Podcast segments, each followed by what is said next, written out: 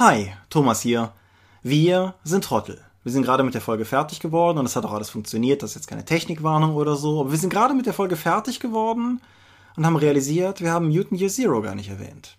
Das Spiel, eigentlich ein schwedisches Rollenspiel, wird gerade von dem Uhrwerk Verlag als Crowdfunding auf Kickstarter realisiert, um eine deutsche Ausgabe zu ermöglichen. Und ermöglicht ist sie, das Finanzierungsziel ist bereits erreicht, aber Michael und ich, wir denken uns, da geht doch noch was. Zum gegenwärtigen Zeitpunkt liegt das Ganze so bei 14.000 Euro. Wenn ihr das hier hört, wird es deutlich mehr sein. Aber wenn ihr das hier hört, sind auch noch gut 20 Tage übrig, um weiteres Geld draufzuwerfen. Darum schaut es euch doch mal an. Vielleicht ist es ja auch was für euch. Crowdfundings in der Vergangenheit haben ja schon durchaus coole Spiele hervorgebracht und das hier ist unserer Meinung nach ein cooles Spiel. Schaut es euch an. Wenn es was ist, schlagt zu. Und wenn nicht, naja, dann wird es auch andere Spiele für euch geben. Wie dem auch sei, ihr seid darauf hingewiesen worden und damit ist der Weg frei. Ich wünsche euch viel Spaß für den regulären, für den richtigen Teil von Episode 98 des Dorpcast. Je komplexer ein Rollenspiel wird, desto wichtiger ist es, das Ganze in der Entwicklung bereits zu testen. Aber wie macht man das? Wir stellen es auf die Probe, heute in Episode 98 des Dopecast.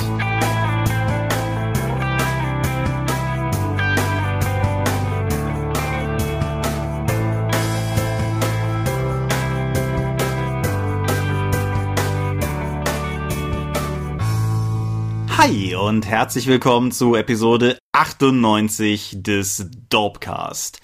Einmal mehr haben wir uns hier versammelt, um über Dinge zu reden, die mit Rollenspielen zu tun haben. Und wenn ich wir sage, dann meine ich zum einen dich. Michael Skopjomingas, guten Abend. Und zum anderen mich, Thomas Michalski. Hoi. Und worüber reden wir heute? Spieltests. Genau. Was es damit auf sich hat, warum man das tut. Oder warum auch nicht. genau, was passiert, wenn man es nicht tut. Und ja, all, all diese Dinge. Davor reden wir über Medien, aber bevor wir darüber reden, reden wir über Themen vor dem Thema. Bevor wir darüber reden, nur noch mal ein kurzer Dank an die Kommentare zur letzten Episode. Relativ viel Ergänzendes, möchte ich sagen. Also wer, wer irgendwie Lust hat, kann ja mal auch in die Kommentare zur letzten Folge drunter gucken. Da sind durchaus noch ein paar ganz interessante Dinge nachgetragen worden, die ich durchaus klug und schön fand. Eine Sache, die ich hier noch kurz aufgreifen wollte, ich weiß leider aus dem Kopf jetzt nicht mehr, wer das Ganze nachgetragen hat. Es wurde noch ergänzt, dass die Social Combat Systeme dazu führen können, dass man sich fremdbestimmt fühlt, weil halt das Regelwerk dazu führt, dass der Charakter Dinge tut, die man so nicht glaubt, dass sein Charakter tun würde. Beispielsweise, weil er wütend wird oder so. Fand ich einen netten Gedanken. Werden wir, denke ich, im Detail in anderem Kontext demnächst nochmal drauf kommen, wenn wir mal über Geisteskrankheiten reden, weil da habe ich nämlich auch so Hühnchen mit Spielen zu rupfen, die in dieselbe Richtung gehen. Mhm. Aber ja, wie gesagt, dafür grundsätzlich vielen Dank. Und damit verbunden ein Gedanke, der mir kam, als ich diese Kommentare im Speziellen jetzt nochmal las und den ich einfach mal auch in die Kommentare bounce. Fändet ihr, Hörer, es interessant, wenn wir uns zu Beginn einer Folge ein oder zwei Kommentare zur letzten Folge rauspicken, sofern was Interessantes aus unserer Sicht dabei ist, um die nochmal kurz aufzugreifen? So eine Art Feedback-Schleife? Oder denkt ihr, das ist redundant und Unfug? Haut's mal drunter, wäre vielleicht noch eine ganz nette Idee, wie wir ein bisschen mehr würdigen können, dass ihr so viele Kommentare schreibt und wir nicht zum Antworten kommen. So, Themen vor dem Thema. Ist bald RPC, habe ich gehört. Ja, so, wenn ihr das hier hört, in zwei Wochen. Genau. Das bedeutet zum einen, in zwei Wochen gibt's keinen Dorpcast, den gibt's erst in drei Wochen. Ihr kennt das Spiel aus den Vorjahren. Dann bedeutet das, dass wir auf der RPC sind. Und zwar wie immer an zwei verschiedenen Orten. Ich am Stand von Ulysses Spiele, du beim Dorpstand. Genau. Und wir sind an beiden, wir sind mutmaßlich beide auch mal am jeweils anderen Stand irgendwie anzutreffen, aber wenn ihr uns entsprechend beide abgreifen wollt, sind das so die beiden Punkte, die ihr euch auf der Karte markieren müsst, um, um das Achievement Dorp getroffen freizuschalten. Und ja, Tom, Markus und Janine werden wieder da sein und mit der Kamera über das ganze Gelände wuseln, um da die, die Dorp TV Interviews zu machen. Ich weiß noch nicht, ob Tom schon bis zu dem Zeitpunkt, wo die Folge online geht, irgendwo um Fragen für Dorp TV gebeten hat. Falls er es dann nicht getan hat, könnt ihr es natürlich auch unter die Kommentare dieser Folge reinhauen. Die sieht ihr dann ja auch entsprechend. Hast du Vorgedanken zur RPC? Ich bin mal gespannt. Es wird dieses Jahr ein bisschen anders von Seiten Ulysses organisiert. Ich weiß noch nicht viel, was da passieren wird, aber ich denke mal, ich werde einfach zwei Tage am Stand rumhängen und mit Leuten reden. Ja, das klingt tendenziell auch nach meinem Plan. Was also nur, nicht am Do nur am Dorfstand statt Ulysses Stand. Genau, ja. Und wie, wie, gesagt, ich werde mit Sicherheit auch mal entsprechend an, an dem grünen Stand drüben sein.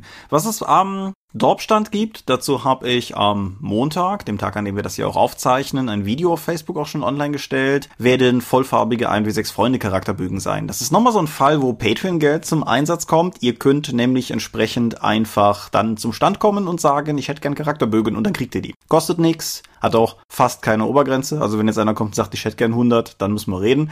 Aber ansonsten, wir haben jetzt erstmal 1000 drucken lassen. Dementsprechend sehe ich da durchaus die Chance, dass wir ganz gut eine Weile damit auskommen. Kommt vorbei, sagt uns, wie viel ihr braucht für eure Runde und nehmt vollfarbige Bögen mit. Die sehen im Prinzip genauso aus wie die Bögen, die ihr schon kennt, mit dem einzigen Unterschied, dass ich die kotze hässliche Holztextur aus dem Hintergrund entfernt habe und gegen eine schöne Holztextur ersetzt habe. Und die Außenseite ist aufgemacht wie so ein Oberschulheft. Die hast du die auch in der Schule noch gehabt? Nein. Bei uns hießen die Klausurhefte, aber es sind halt diese schwarzen Hefte mit dem roten Rand eigentlich und so einem rötlichen Etikett vorne. Bei uns ist natürlich blau, weil ein wie sechs Freunde sind blau. Nein, wir mussten alle Arbeiten in der Oberstufe auf Bögen abgeben. Ja, in der Oberstufe auch, aber in Unterstufe und Mittelstufe hatten wir so schwarze, die sind dann auch so etwas kartonierter eingebunden. Nee, So, nee, gab's bei uns nicht. so kartoniert ist der Bogen auch nicht, aber er ist zumindest auf 170 Gramm schwerem Papier gedruckt, also ist durchaus auch was in der Hand. Und du hattest mich das gefragt, nachdem das Video online war. Und ja, wir haben getestet, ob man mit Bleistift drauf schreiben kann. Ich hatte extra sogar bei Flyer Alarm so ein Papierprobenheft angefordert, um auf der Probeseite mit dem Bleistift rumkritzeln zu können, bevor ich das Ding bestellt habe, um zu wissen, dass das klappt. Insofern, Du ja, bist so klug. ja, ich habe meine Momente. So, machen wir den wilden Ritt weiter. Es ist ein Dorp-Download erschienen. Will the Real Martian Please Stand Up ist ein Abenteuer von Markus Heinen für Savage Worlds, aber eigentlich auch universell nutzbar und spielt in den 1950er Jahren in einem Diner in Amerika und es sind dort Leute und sie kommen dort nicht so gut weg und möglicherweise sind unter ihnen Aliens und der Rest ist Closed Room Szenario Party Gaudi Fun. Ist, Ist das nicht eigentlich eher schon so ein Lab-Szenario? äh, Man könnte es mir sicher doch larpen, aber ja, es, schlä es schlägt halt in dieselbe Richtung verschiedener Closed Room Szenarien, die so in die Richtung gehen. Der Teil, der mit dem Larpen halt so ein bisschen schwierig ist, ist halt so mit den mit den Alien Laserwaffen und und den Piu Piu. also wenn es da jetzt natürlich Aliens gäbe, dann hätten die vielleicht so Devices, die sie halt über so 3D-Hologrammtechnik oder so tarnen können oder irgendwas in die Richtung. Wie dem auch sei. Schaut mal rein, 16 Seiten, voll illustriert, kostenloser PDF-Download auf der Seite. Dann Schrecken aus der Tiefe ist in seiner Neufassung fertig gelayoutet und wir warten momentan nur noch auf das neue, das dritte Vorwort von Marcel für dieses Buch, der seine Tradition aufrechterhält, zu jeder Veröffentlichung dieses Spiels ein Vorwort zu schreiben, in der festen Überzeugung, eines Tages den Punkt zu erreichen, an dem die Vorworte länger sind als der Regelteil. Und ja, so wie das da ist, schicken wir zumindest wieder ein paar Testexemplare in den Druck, wie wir das auch mit Geistergorn und Halunken gemacht haben. Die sind dann, wenn sie denn rechtzeitig kommen, bei uns am Stand für schmales Geld zu haben, sind dafür aber möglicherweise noch fehleranfällig. So. Ich glaube, das war's mit Dorp-Neuigkeiten. Ah ja, und die Dorp sieht anders aus, falls ihr in den letzten zwei, drei, vier, fünf Wochen oder so auf der Dorp gewesen seid. Wir haben da irgendwann ein Redesign hochgemogelt. Das hatte technische Gründe, dass es da ist, aber ich finde es auch sehr viel schicker als vorher. Ja, aber die DOP wird doch konstant aktualisiert. Das wird sie, aber in diesem Fall ist es halt tatsächlich ein, ein markanterer optischer Unterschied. So, all diese Aufzählung verrät auch ein bisschen, was ich die letzten Wochen so gemacht habe. Was hast du die letzten Wochen eigentlich so gemacht? Meinst du außer Arbeiten? Ja. Du, hast, du warst doch zum Beispiel bei so einem Ding danach. Ach so, ja, ich war letztes Wochenende auf dem, nee, vorletztes Wochenende auf dem Gratis-Rollenspieltag danach in Limburg. Mhm. Ja, der war dieses Jahr nicht so gut besucht wie letztes Jahr, was wieder dazu führte, dass halt mehrere Spielleiter ihre Runden nicht voll bekamen und dann einfach sich in Runden von anderen Spielleitern gesetzt haben, damit da überhaupt hier irgendwas passiert. Die Besucher waren weitestgehend selbst von den Kellerkindern Limburg, also von dem eigenen Rollenspielverein. Mhm. Es ist eine sehr Pokémon-affine Convention. Also in den beiden Runden, in denen ich gespielt habe, war, saß ich jeweils zwischen zwei Pokestops, sodass ich die immer wieder abernten konnte. Außerdem habe ich danach alle drei Poker-Arenen in der Nähe eingenommen und jetzt, zwei Wochen danach, ist mein Relaxo immer noch im Limburger Dom. Yay. Oh ja, Yay. oh ja. Sehr gut. Ich habe es tatsächlich gespielt, eine äh, geschafft, eine sehr D&D-affine Con zu spielen, nämlich indem ich zuerst D&D 5 gespielt habe und dann D&D 4. Die Con war zu kurz, sonst hätte ich mich vielleicht bis runter gearbeitet. Reizvoll. Ja, ja, D&D 5, äh, wir haben die das offizielle Starterbox-Abenteuer gespielt. Es ist natürlich, wie konnte es anders sein, bevor mein Charakter dran kam, ist er schon mal auf null Lebenspunkte geprügelt worden, weil das erste Encounter in dem Spiel halt so funktioniert. Für, Dabei habe ich schon einen Paladin gespielt. Ja, aber das ist ja vor allen Dingen deine persönliche Leidensgeschichte. Das ist ja nicht das erste Mal, dass dir sowas passiert. Das ist nicht das erste Mal, dass mir sowas gespielt. Als ich das erste Mal tatsächlich auch D&D 3 gespielt habe, habe ich auch einen Paladin gespielt, bin in einen Dungeon reingelaufen, habe einen Goblin gesehen, habe drauf zu, bin drauf zugelaufen, habe ihn verfehlt, dann hat der Goblin mich tot gekrittet. Das sind meine ersten Erfahrungen mit D&D. Mit D&D 4 war das nicht so. Ich, sagte ja schon zu dir, das ist ein klares Indiz dafür, dass es irgendwie nicht stimmen kann. Irgendwas nicht stimmen Nein, kann. das, ist- das ist einfach die richtige Version von D&D. Auf jeden Fall D&D 5, es ist halt super regelleicht. Das wäre am Anfang vielleicht auch nicht so intensiv gewesen, wenn unser Spielleiter nicht mit großer Freude jede Menge 18 und 19 bei den ersten Runden gewürfelt hätte für die Goblins. Was ich aber auch, muss ich jetzt auch erwähnen, am gratis Rollenspieltag mitbekommen habe. Äh, wie gesagt, es war nicht sonderlich voll. Und an einem der Nebentische hatten sich dann auch einfach Besucher niedergelassen und die hatten aber keine angemeldete Runde, hatten da aber schon mal angefangen, Kram aufzubauen. Und irgendwann kam dann einer der Verantwortlichen und meinte so, ja, ihr seid hier nicht eingetragen, räumt den Tisch. So, ja, okay, wir machen das jetzt fertig und dann gehen wir rüber. Dann fünf Minuten später kam da wieder, ich meinte jetzt und hat die mehr oder weniger rausgeschmissen. Hm. Obwohl 50 Prozent der Tische in dem Raum frei waren. So, das ist jetzt ein bisschen problematisch, wie ich das sehe, weil, naja, wenn die Tische halt frei sind. Gut, die haben, der Tisch war eigentlich dann vorgesehen in 15 Minuten oder so, wenn die nächsten Slots anfingen für die Rollenspielrunden, sollte der benutzt werden. So, jetzt ist aber keine wirkliche Herangehensweise, ein Problem zu lösen, wenn du das so machst. Nämlich, du kannst hingehen und dann fragen, hey, könntet ihr einfach den Tisch wechseln? Der hier ist vergeben, die anderen drei nicht. Oder du gehst zu der Runde, die da nicht einen Tisch hat, würde es euch stören, auf den Tisch gegenüber zu gehen, weil es sind eh die Hälfte frei. Jetzt aber einfach nur die Leute äh, anzupissen und dann zu sagen, hier gibt's ein Problem, das ist nicht so gut. Die gehen halt nicht nur, die kommen vor allen Dingen auch nicht wieder. Ja, es hat jetzt nicht geholfen, dass der Verantwortliche von der Con halt der neue Hauptverantwortliche für die Con war und die Person, die da saß, der Chef von Ulysses. Das sollte vielleicht dann auch Auswirkungen auf die Spenden nächstes Jahr haben, die Ulysses bereit ist, diesem Con darzugliedern. Das ist jetzt, das ist nicht, deswegen erzähle ich das erst am Ende. Es ist ja eben nicht relevant, dass jetzt einfach Markus da angepisst wurde, sondern ich hätte auch Markus gesagt, wenn er nicht da gewesen wäre, hör mal, lass uns das nochmal überlegen, wie wir den Con nächstes Jahr unterstützen. Der Verantwortliche pisst da Gäste an. Gerade auch, was ich gar nicht so gut finde, wenn halt nur so die Hälfte der eigentlich geplanten Leute da sind. Das ist halt für Cons, wo man eigentlich ein gutes Wochenende haben möchte, jetzt nicht so der, aus meiner Sicht, nicht so das richtige Verhalten. Nee, das ist, das unterschreibe ich voll und ganz. Und ich will auch einfach mal annehmen, hoffen, vermuten und glaube zu wissen, dass es zum Beispiel Leuten auf der Drakon bis jetzt auch so nicht gegangen ist. Ich verfolge, was sowas betrifft, halt sowohl bei mir als auch bei anderen mehr oder weniger einen, einen Dienstleisteranspruch. Und zwar, das hast du gerade, denke ich, sehr gut zentriert gesagt. Leute gehen ja primär auf Cons, um ein schönes Wochenende zu haben. Was die jetzt da genau machen, ob sie jetzt da hingehen, um zu zocken oder um mit Leuten zu quatschen oder um einfach nur Berge von Waffeln zu essen, ist ja völlig egal. Sie kommen dahin, um ein gutes Wochenende zu haben. Und wenn du eine Con veranstaltest, machst du es unterm Strich, damit Leute da ein gutes Wochenende haben können. Mhm. Und wenn es ein Problem gibt, dann solltest du eher da sich darum kümmern, dass alle Beteiligten eine Lösung dafür finden, die für die akzeptabel ist und nicht auf die Einhaltung pochen. Ich stelle mir gerade vor, auf, auf der Drakon, wenn das so passiert wäre, stell mir vor, du würdest dich auf der Drakon hinsetzen und Lars kommt an und sagt, du hast diesen Tisch hier nicht reserviert. Ich, ich, Aber wir sitzen seit gestern Abend hier. Weg. ich, ich kann mir das ehrlich gesagt, also ich kann, es fällt mir wirklich schwer, mir das vorzustellen. Ich kann das halt höchstens als, als Schauspielszene reenacten. Hm. Was jetzt halt auch nicht heißen soll, dass die Drakon toller ist als das und das oder so. Darum geht's mir nicht nur. ist halt einfach mein eigener Anspruch. Und das ist aber durchaus auch die Messlatte, an der ich Veranstaltungen, die ich halt an Veranstaltungen anlege. Genauso, um noch ein anderes Positivbeispiel zu nehmen, hier die Heinz Con Süd, auf der wir beide letztes Jahr waren und du, glaube ich, vorher auch schon mal, Hm. wo ich obwohl es eine kleine und obskure Veranstaltung war, mich rundum super die ganze Zeit umsorgt und äh, wohlgefühlt habe. Und da bin ich auch durchaus planig, dieses Jahr wieder hinzufahren, auch wenn das für mich eine relativ weite Strecke für eine kleine Veranstaltung ist. Ja. Deswegen, ne, wer Gäste will, muss freundlich sein. Ja. Ja. Äh, apropos Heinz Con Süd, dieses Jahr gibt es ja da auch wieder von Steff das vollbemalte Hero Quest den Abend durch. Und nachdem wir dieses Wochenende versucht haben, das Firefly Brettspiel zu spielen, aber dann an der Hälfte der Anleitung nach einer Stunde oder so gescheitert sind, weil wir irgendwas spielen wollten, anstatt nur zu verstehen, was das Spiel von uns möchte, sind wir dann zu Hero Quest umgeschwungen. Und zwar ohne Miniaturen, weil die noch bei einer bei einem anderen Spieler der Runde waren, der die eben fürs Rollenspiel einsetzt. Deswegen haben wir das mit Glassteinen und Würfeln gemacht. Und ich hatte es schon lange nicht mehr gespielt und die beiden Spielerinnen hatten eben haben hatten überhaupt keine Ahnung davon, wie das Spiel funktioniert. Zehn Minuten nachdem die Box auf war, konnten wir spielen und die Leute hatten Spaß. Das ist, glaube ich, nochmal was ganz Besonderes, was Hero Quest auszeichnet, weil die Regeln sind so simpel, das Regelwerk ist so seltsam strukturiert und äh, das Balancing ist so nicht vorhanden, dass du einfach irgendwo reingreist und dann anfängst zu spielen. Und was mir übrigens damals nie aufgefallen ist, dieses Regelbuch und die ganzen Karten sind ja mal grotesk schlecht lektoriert. also überall fehlen Worte. Die Worte sind falsch geschrieben, klein oder groß, wo sie nicht hingehören. Die ganze Grammatik von Sätzen klappt oftmals nicht, weil irgendwie die Bezüge fehlen.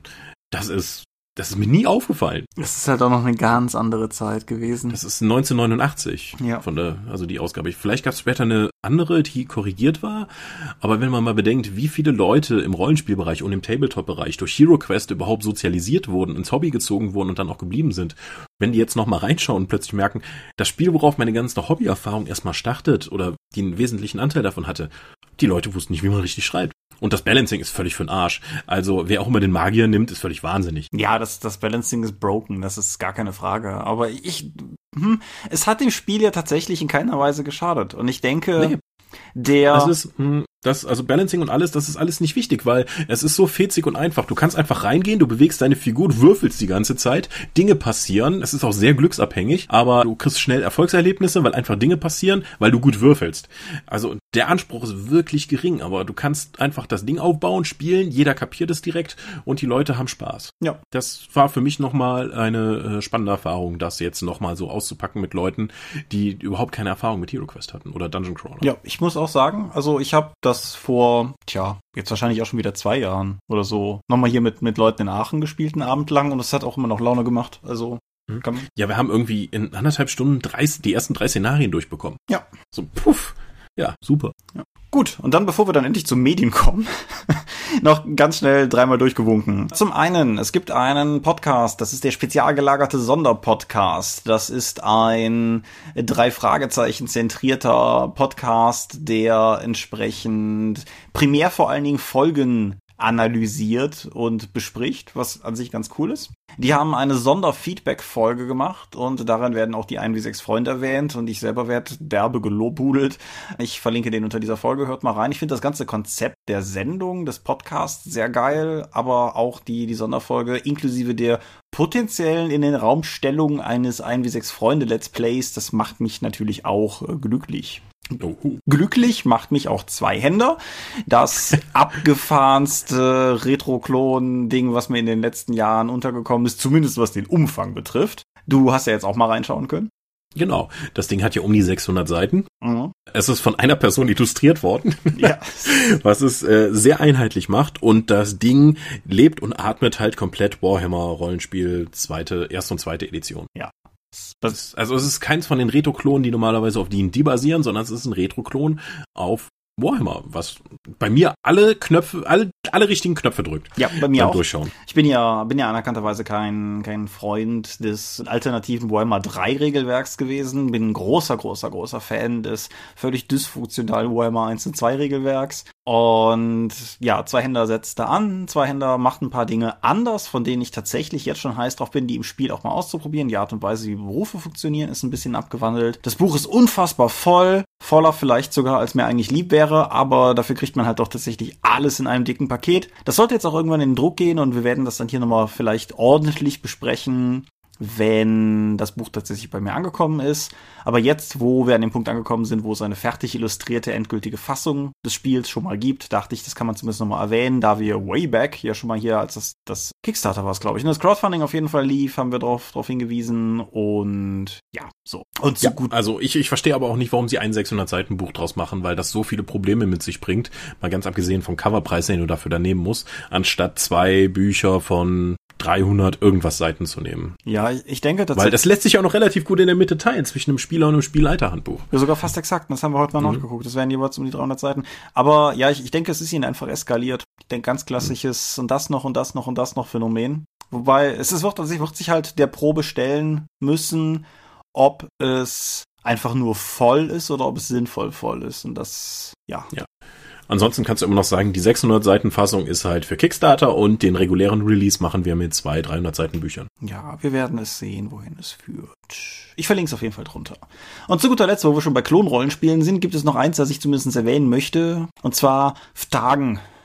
Ftagen ist ein freies Rollenspielsystem im Lovecraftschen Horroruniversum und wird durch die Deutsche Lovecraft-Gesellschaft geschirmherrt. Und der offizielle Webseitentext sagt, dass er sich den unter der Open Gaming License stehenden Regelteil eines bekannten amerikanischen Horrorrollenspiels bemüht. Das bekannte Open Gaming License Rollenspiel ist Open D100 und was da natürlich am Ende unten rausfällt, ist ein Derivat von Basic Roleplaying, was effektiv bedeutet, dass die Deutsche Lovecraft Gesellschaft eine lizenzfreie Version eines Rollenspiels macht, das es quasi schon gibt. Mhm. Ich das zu 100% äh, kompatibel ist mit ex bereits existierenden Cthulhu Rollenspielen. Ja, oder meinetwegen zu 90 Prozent, aber das ist ja auch, ist ja auch noch, also ja, ich find's, ich weiß nicht so recht, was ich davon halten mag, an diesem Punkt zumindest. Ich finde einerseits natürlich ist die Idee schön, dass man dann eine frei lizenzierte Fassung hat, damit jeder was dazu beitragen kann. Auf der anderen Seite baut das natürlich äh, zunächst mal einen obskuren Präzedenzfall. Zum anderen weiß ich aber auch tatsächlich nicht, ob man das gleiche Rollenspiel nochmal finden muss. Ich hatte im Vorgespräch und zu dir gesagt, ich habe halt überhaupt kein Problem mit Trail of Cthulhu, weil es den Fokus ganz anders setzt. Ich habe kein Problem mit Realms of Cthulhu, was auf Savage Worlds basiert, oder Cthulhu D20, was, aber brauchen wir noch ein Birb Cthulhu? Nee. Eigentlich nicht. Ich glaube, das ist verschwendete Liebesmühe. Außer wenn du halt irgendwie das Bedürfnis hast, jemanden, der die Lizenz hat, mal richtig zu ärgern oder herauszufordern. Ja. Vielleicht sind die ja, also ich nehme an, die sind wieder auf der RPC, dann hoffe ich einfach mal, dass DorpTV da mal einfach nachfragt. Weil vielleicht gibt es auch Hintergründe, die wir gerade einfach nicht haben. Ich bin nur bis jetzt drauf gestoßen und blicke so ein bisschen mit Fragezeichen drauf. Ich setze trotzdem mal einen Link unter die Folge, damit jeder seine eigene Meinung bilden kann. Aber ja, Fragen. Okay. Medien. Äh, machen wir jeder nur eins, ne? Oder so. Gucken wir mal. Mal gucken. Leg, leg mal los. Ich habe jetzt in Vorbereitung auf unsere Star Wars Runde das Handbuch der imperialen Streitkräfte gelesen. Mhm. Das ist ein Star Wars Produkt, wie man sich vielleicht vorstellen kann. Es hat nichts mit Warhammer 40.000 zu tun. Und es ist auf Deutsch bei Panini erschienen. Mhm. Das Ding hat geschmeidige 160 Seiten im etwa A5-Format, hat total tolles, dickes, mattes Papier, das sich toll anfühlt und ist halt ein Ingame-Buch der imperialen Streitkräfte, das von den Rebellen gefunden und dann kommentiert wurde. Es dient eigentlich dazu, imperiale Offiziere die Grundlagen über die äh, eigentliche Ausbildung dann zu geben und die Rebellen haben sich das geschnappt, Informationen rausgezogen und Kommentare daneben gepackt. Es hat auch eine Einführung von seiner imperialen Majestät Imperator Palpatine. Und da sieht man auf der ersten Seite direkt schon ein kleines Problem dieses Buches. Es gibt nämlich hier eine einheitliche Anleitung zu gesellschaftlichen Fortschritt. Mhm. Das Buch hat ein paar Probleme, was das Lektorat angeht. Du kannst natürlich sagen, ja, das ist alles in Time. Das wirft aber andere Fragen auf. Die, aber sie haben es ja nicht mal geschafft, die Kommentare, in den Kommentaren sind auch Probleme, problematische Sachen drin. Sei es nun, dass du überall in dem Buch halt die letzte Zeile ist irgendwie weiter vorangerückt, weiter, hat einen größeren Zeilenabstand als der Rest. Ab und zu haben sie bei, weil jeweils die Namen hinter den Kommentar geschrieben, also ab und zu sind die Namen hinter den Kommentar geschrieben, das ist auch etwas uneinheitlich. Und manchmal ist es halt so, dass der erste Buchstabe klein und alle anderen groß geschrieben sind. Diese und andere Probleme ziehen sich leider so ein bisschen durchs ganze Buch. Insgesamt ist das Buch durchaus nicht unspannend, in, äh, wenn du dir einen Überblick über das alte Imperium, bevor es die First Order gab. Wie hieß das Ding im Deutschen? Die erste Ordnung. Die erste Ordnung, okay, direkt so übersetzt. Das ist unterteilt in das imperiale Militär, die imperiale Flotte, die imperiale Armee und dann die Sturmtruppen, die ja nicht zur Armee gehören, sondern so wie die Marines eine eigene Gattung sind. Und am Ende, und das fand ich eigentlich am spannendsten, weil ich ja bei Star Wars im Rollenspiel einen äh, Propagandaoffizier spielen wollte des Imperiums, gibt es dann noch äh, die imperiale Doktrin. Da wird dann halt gesagt, wie eigentlich die Philosophie hinter dem Imperium ist und was dahinter steht. Es wird die Tarkin-Doktrin genau benannt, übrigens aus dem Text, der von Tarkin stammt. Da gibt's auch ganz viele fiese Kommentare von Lea dazu. Das Buch ist stellenweise sehr vage, was die Informationen angeht, weil stellenweise aber auch enorm detailliert. Wie zum Beispiel, hey, hier gibt es verschiedene Artilleriegeschütze für des Imperiums und die funktionieren so und so. Ja, oder die Flotten sind vom Imperium so und so strukturiert und folgende Namen sind für folgende Sachen zu gebrauchen. So, okay. Einige Sachen habe ich dann am Ende wirklich nur noch überblättert, andere habe ich dann interessierter gelesen. Gerade so etwas auch wie die Auflistung von Rüstungsteilen und äh, woran kann man eigentlich wen erkennen, was macht die 500. erste Legion so besonders, die Menge an verschiedenen Sturmtruppen, die nach jeder Geschmacksrichtung in jedem Themenplaneten irgendwie unterschiedlich eingesetzt werden können da ist schon eine Menge drin, die mir als nur nebenbei Star Wars Fan doch geholfen haben. Und ich glaube auch, wenn ich meinen Propagandaoffizier spiele, wird dieses Buch eine wirkliche Bereicherung sein. Okay. Auch wenn du irgendwie, äh, das außerhalb eines Rollenspielproduktes, wenn du noch das Imperium von Star Wars stärker in den Fokus rücken möchtest, kann ich das trotz der Lektoratsprobleme dann für den Zwanni hier empfehlen, weil es auch ein sehr schönes Buch ist, das auch angenehm in der Hand liegt. Ja, zur Einordnung für, für diejenigen, die es interessiert, das Buch fällt in den Legends-Bereich von Star Wars, ist also nicht mehr vollumfänglich Kanon. Aha. Also es sind auch sowas wie drin, also ich habe ja eben von den Stormtroopern nach verschiedenen Geschmacksrichtungen gesprochen. Es sind auch die Dark Trooper drin, also die Dunkeltruppen, die man aus Dark Forces kennt. Genau. Und die kriegen auch eine Seite und jede Menge anderen Kram. Terrortruppen, die mit Cyborg-Implantaten, Klauen verstärkt sind und so weiter und so fort. Ja, und daran zeigt sich halt schon so ein bisschen, es ist halt nicht mehr, nicht mehr vollumfänglich Kanon. Aber es sind, glaube ich, Elemente daraus in Rebels wiederverwendet worden. Dementsprechend sind die dann, es ist ja alles sehr kompliziert. Gut. Mein erstes Medium, gucken wir mal, ob wir zwei heute schaffen. Naja, auf jeden Fall. Ich habe ein Buch gelesen, und zwar relativ lange, hey. nämlich American Gods. Ja, hattest du das nicht schon mal gelesen? Ja, ist korrekt. Ich habe das damals gelesen, als es erschienen ist. Das müsste so 2001 gewesen sein. Aber jetzt kam ja die Fernsehserie oder jetzt kommt gerade die Fernsehserie und das führte dazu, dass sich auf Twitter so eine Art Lesezirkel gebildet hatte, bestehend aus Judith Vogt, Hannah Möllmann und der Lena von Xeledons Spiegel. Und nachdem ich mir das für eine Weile angeguckt habe, habe ich gedacht, ja komm, scheiß drauf, das liest du jetzt auch nochmal. Und das war eine verdammt gute Entscheidung, weil es zeigt sich, dass man in 15, 16 Jahren eine Menge vergisst von so einem Buch, das man mal gelesen hat. Das klingt jetzt nicht so begeistert. Doch, Tatsächlich. Also ich habe eine andere Fassung gelesen als damals. Damals habe ich halt die gelesen, die es gab und in der Zwischenzeit ist noch ein Authors Preferred Text erschienen. Was? er hatte damals das Buch kürzen müssen. Das ist eh schon ein langes Buch, aber er hat es halt damals in Teilen kürzen müssen und er hat dann für eine spätere Auflage die Sachen, die er aus, ähm, sagen wir mal, aus dramaturgischen Gründen gekürzt hat, die sind weiterhin raus, aber die Sachen, die er rausgenommen hat, weil er einfach nur unter die Zeichenzahl musste, die sind entsprechend wieder drin. Ich könnte dir jetzt tatsächlich nicht sagen, wo die Unterschiede liegen, gerade nicht mit dem großen Abstand. Es ist ein seltsames Buch. Das ist es auch heute noch. Es ist ganz eigenartig irgendwie erzählt, macht eine ganze Menge völlig abgefahrenen Kram und erzählt dir den mit einer solchen Selbstverständlichkeit, dass du im ersten Moment denkst, ja, okay, und im zweiten Moment dich fragst, hä? Aber das, das macht durchaus irgendwie den Reiz raus. Es hat mich beim erneuten Lesen ein bisschen dran erinnert, wie tatsächlich Mythen oder so funktionieren. Es geht ja um Götter. Und wenn man sich mal so anschaut, wie gerade so in, in antiken Sagen oder so teilweise Sachen beschrieben werden, die Götter tun, dann ist da auch mancher Kram drin, wo du dich fragst, was zum Geier geht hier gerade? Aber das ist halt, ist es halt einfach so. Es ist matter of fact irgendwie, und dann hat er sich in Schwan verwandelt und. Und das ist halt tatsächlich etwas, was das Buch auch relativ cool macht.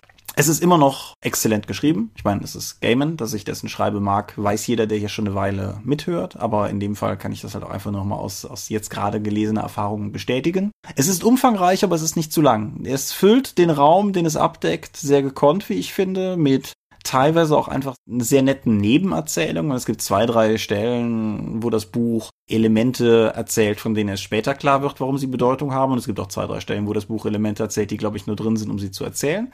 Aber das macht auch den Reiz aus. Es ist eine lange, es ist eine ausschweifende Erzählung mit der klaren Absicht, eine lange ausschweifende Erzählung zu schreiben. Und das funktioniert halt einfach wunderbar. Die Twists des Buches funktionieren, denke ich, heute auch noch wenn man nicht dem verfällt, was man damals halt nicht konnte und vielleicht schon mal Sachen vorgoogelt oder sowas, weil da Gaiman die ganze Zeit konsequent auf realweltliche Mythen aufbaut, kann man halt durchaus Dinge vorher erkennen. Einige sind so offenkundig, dass ich mich beim zweiten Lesen gefragt habe, wie zur Hölle ich das damals nicht bemerken konnte. Andere Dinge sind auch heute noch, denke ich, relativ gut versteckt und man muss schon mit absurdem Wissen rangehen, um alles zu erkennen. Kurzum, es ist ein unfassbar lesenswertes Buch, das ich jedem nur ans Herz legen kann. Es gibt eine sehr hübsche Hardcover-Ausgabe, eine englische mit relativ verstörenden Illustrationen sporadisch eingestreut. Das ist die, die ich mir jetzt geholt hatte, um den Author's Preferred Text mal eigen nennen zu können.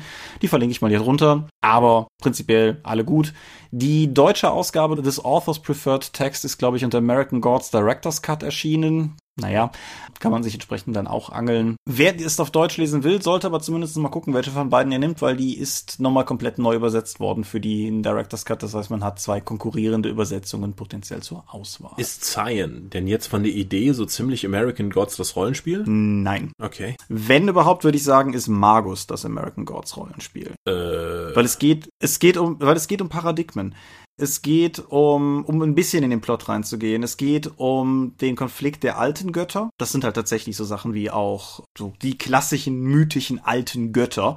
Und auf der anderen Seite hast du moderne, vergötterte Konzepte so die digitale Technik, die Freeway-Systeme der Vereinigten Staaten. Irgendwie sowas, die halt ebenfalls Personifikationen erfahren haben, so ähnlich wie halt früher die Götter sie haben, durch den Glauben der Leute. Und vieles in dem Buch geht darum, dass die alten Götter an Macht verlieren, weil die Menschen nicht mehr an sie glauben und dass die neuen Götter möglicherweise gerade dabei sind, irgendwas durchzuziehen, um das ein für alle Mal zu beenden. Und der Protagonist Shadow Moon, ein gerade aus dem Gefängnis entlassener, dann aber auch relativ schnell aus der Hoffnung, ein normales Leben wieder aufnehmen können, herausgerissener junger Mann, wird halt von einem seltsamen Fremden, Mr. Wednesday, angeheuert, mehr oder weniger eigentlich nur als sein Chauffeur zu dienen. Und Shadow ist das Tor für den Leser in diese absurde Welt, in das in die er hineingezogen wird. Und Mr. Wednesday ist effektiv derjenige, der Shadow in den ganzen Plot reinzieht. Und gemeinsam ist es halt so eine Art Roadtrip, aber mit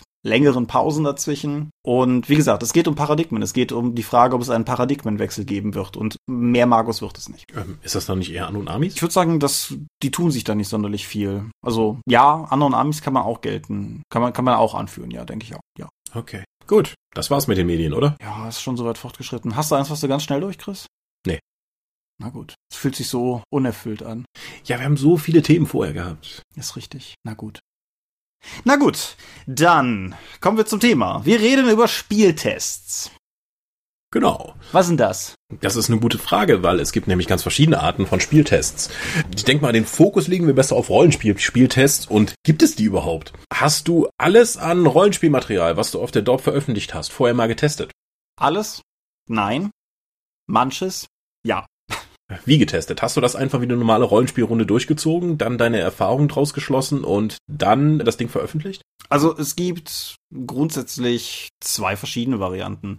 Nehmen wir die Weimar-Kampagne, die wir auch miteinander gespielt haben. Das war ein Konzept, das ich hatte. Das habe ich mit euch gespielt und reflektiert durch die Spielerfahrungen niedergeschrieben. Das ist diese Einmal-Spiel-Spieltest-Variante, auf die wir noch länger eingehen werden und mit recht kritisch. Die Scouts of Darkness-Kampagne für die neue World of Darkness, die bei uns auf der Webseite online ist, genauso. Andererseits zum Beispiel das Raumkampfsystem der alten Super Star Wars of Darkness Regeln, die wir mal online hatten, die nicht mehr online sind, weil Rechte, die eine Exalted-Adaption des Star Wars-Settings waren, mehr oder weniger. Da haben Matthias und ich uns mehrere Nachmittage im Prinzip völlig sturig totgewürfelt, einfach nur in verschiedenen Konstellationen mit, ja gut, dann mach du jetzt mal drei TIE Fighter und ich nehme hier den Falken. Und um da halt einfach rauszufinden, ob das funktioniert oder nicht, weil das der einzige Punkt war, wo wir auf dem, von dem bestehenden Regelwerk sehr weit abbiegen mussten. Und dann wiederum gibt es so Sachen wie die 1W6 Freunde, die zwar mittlerweile sehr getestet sind, also die zweite Auflage, die man jetzt auch kaufen kann, hat effektiv Spieltests erfahren. Die allererste Variante, die wir online hatten, also quasi die nullte, wenn man nach Büchern zählt, das war nur so ein 30-seitiges PDF oder so, basierte mehr oder weniger einfach nur auf Mathe, weil es ist halt 1W6 und er hat eine statistische Verteilung und ja, das war's. Aber jetzt habe ich verschiedene Modelle vorgeworfen, hack doch einfach mal irgendeins ein. Ja, das passt auch schon, weil gerade Regelsysteme profitieren, glaube ich, sehr davon, wenn man einfach die Variante mit einfach mal zusammensetzen und runterwürfeln ausprobiert. Ich habe es oftmals erlebt, dass Rollenspieltester immer sagen, ja, wir haben jetzt mal das Abenteuer gespielt. Das kam auch total gut an. Also, ja, wir haben aber nicht gewürfelt. Ja, das ist bei uns ja nicht so notwendig. Aber du hast ja ein 40-seitiges Regelsystem mit Kämpfen beschrieben. Ja, ja, das machen wir aber anders. Mhm. Dann haben wir nicht das Spiel getestet, das da irgendwie steht. Selbst ein paar der DSA-Spielrunden waren eigentlich keine Testspielrunden, sondern einfach nur, jemand präsentiert ein Abenteuer mit dem Ziel, dass die Leute alle Spaß haben. Das hat funktioniert, aber es hat nicht wirklich das Ziel erfüllt, was wir uns eigentlich gesetzt haben, nämlich ein Spiel zu testen. Denn wenn du gerade am Anfangbereich eines Spieltests gehst, hat das wenig mit Spielen zu tun. Also da kann auch sein, dass ein Abenteuerspiel so, halt Moment, wie funktioniert das jetzt hier? Lass uns das nochmal analysieren. was wäre passiert, wenn das und das kommt? Okay, lass uns nochmal zurückgehen. Es kann auch sein, dass du einfach nur die mechanischen Proben. Wir hatten DSA 5 Abenteuer nach dem Beta-Test. Da muss ich auch noch gleich drauf eingehen, wo wir dann einfach die endgültige Fassung getestet haben. Das war einfach nur, Szene wird vorgelesen, worum es jetzt geht. Dann geht's zur nächsten Szene, wo die nächste Probe gewürfelt wird. dann einfach zu schauen, wie können verschiedene Charaktere, die unterschiedliche Schwerpunkte haben, dieses Ding überhaupt durchziehen und wo sind noch Mängel. So, eine normale Heldengruppe kommt an, da sind fünf Fechter. Wo kommen die her? Egal. Fünf Fechter, ich muss jetzt Fechtwaffen testen. Und deswegen kannst du dann sagen, hm, Fechtwaffen können gar nichts, das müssen wir noch, da müssen wir nochmal ans Reißbrett ran. Das hat außerhalb unseres Kopfes wohl nicht so gut funktioniert, wie wir uns das vorgestellt haben. Mhm. Sowas habt ihr ja wohl dann auch mit dem, mit dem Star Wars Ding gemacht. Genau, ja, es, es ging halt um bei, bei allem, was wir bei dem Star Wars Regelwerk damals gemacht haben, ging es uns vor allen Dingen darum, die Filme und Romane, wie wir sie wahrnehmen, abzubilden. Da ist ja grundsätzlich im reinen, in der reinen Regelkonzeption schon immer so ein gewisser Analyseschritt drin. weil Star Wars ist vielleicht ein ganz gutes Beispiel, wer so ein bisschen in der Materie hängt und wer, sagen wir mal, eine Diskussion über das, was Jedis können, erlebt hat zwischen Leuten, deren primäres Star Wars Bild Knights of the Old Republic war oder deren primäres Star Wars Bild, sagen wir mal, die alten Filme waren, die führen sehr unterschiedliche Gespräche. Mhm. Und in dem Fall haben wir uns halt auf eine Linie geeinigt. Das war halt einfach, weil wir zwei Leute waren, da kann man halt relativ schnell so. Und dann wollten wir halt, dass das, was wir mit den Regeln darstellen, dem entspricht, was wir wahrnehmen. Es sollte halt so sein, dass, was weiß ich, zum Beispiel ein TIE Fighter nach ein, zwei Treffern einfach auch explodiert, weil das tun die in den Filmen. Das aber umgekehrt ein X-Wing das nicht tut. Es muss aber in einer Relation stehen. Auch halt dahingehend, dass zum Beispiel sowas wie ein Millennium Falcon mehr einsteckt, sich aber dafür, wenn es nicht der Millennium Falcon, sondern nur ein YT-Transporter ist, sich halt wahrscheinlich fliegt wie ein Bügeleisen. Und dementsprechend, ja, haben wir halt, haben wir halt sehr, sehr viel einfach auch nur willkürlich rumgewürfelt. Wie habt ihr Feedback aufgenommen und das dann umgesetzt? Inwiefern jetzt? Jemand kommt an, sag mal, ihr habt das jetzt zur Zeit gemacht. Stell dir mal vor, du machst externes Testen. Du spielst irgendwie ein Abenteuer für die 1 sechs Freunde oder sonst was auf einer Drakon oder sonst wie zusammen.